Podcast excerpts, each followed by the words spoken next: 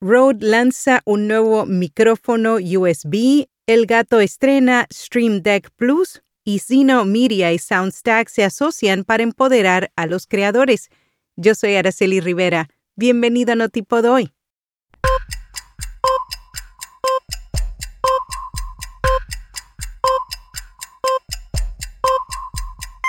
Notipod hoy, un resumen diario de las tendencias del podcasting.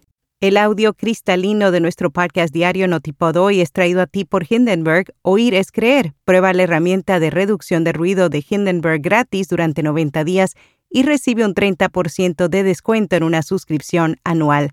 Haz clic en las notas.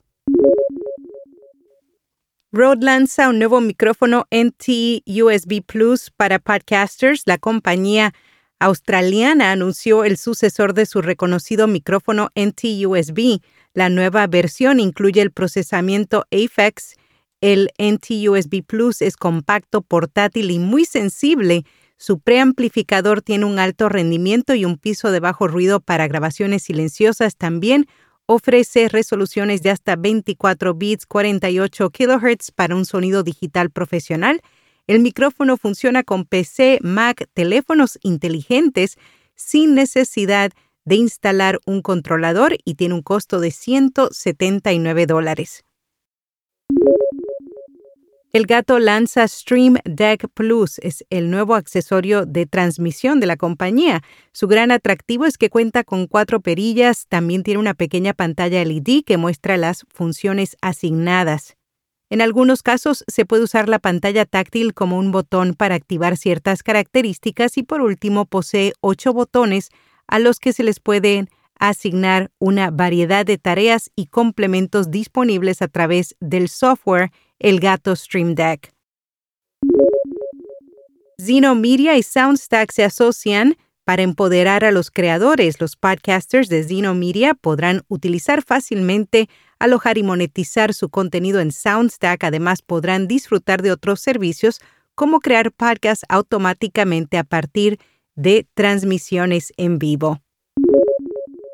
Ahora sí realizó el estudio State of Audio, 11 Moments That Matter, para conocer los nuevos hábitos de consumo de audio que tienen las personas. Encontraron que el 74% de los oyentes consumen audio durante sus rituales diarios y el 40% planifican su día y actividades en torno al contenido de audio. La pasión por el audio es aún más fuerte entre las generaciones más jóvenes ya que el 86% de la generación Z dice que combina el audio con sus actividades diarias. El estudio también encontró que la televisión, a diferencia del audio, los hace sentir improductivos. Casi dos tercios de los encuestados afirmaron que ir al trabajo o a la escuela es uno de los rituales diarios en los que el audio funciona como un compañero.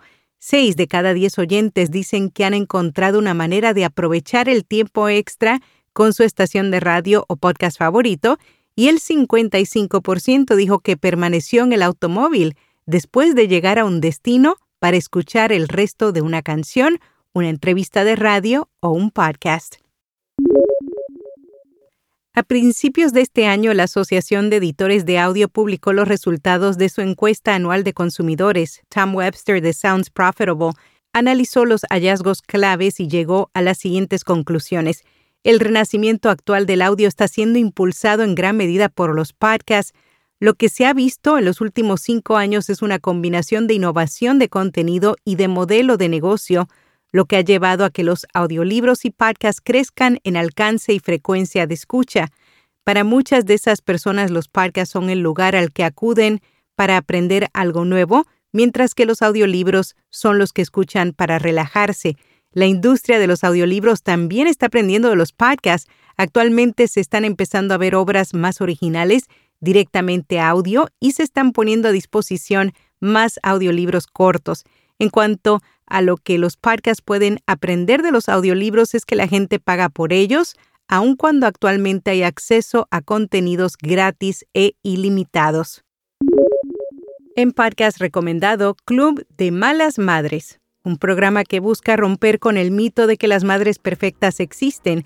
En cada episodio su presentadora, Laura Baena, entrevista a distintas personas quienes ofrecen su punto de vista sobre temas como la maternidad y el feminismo.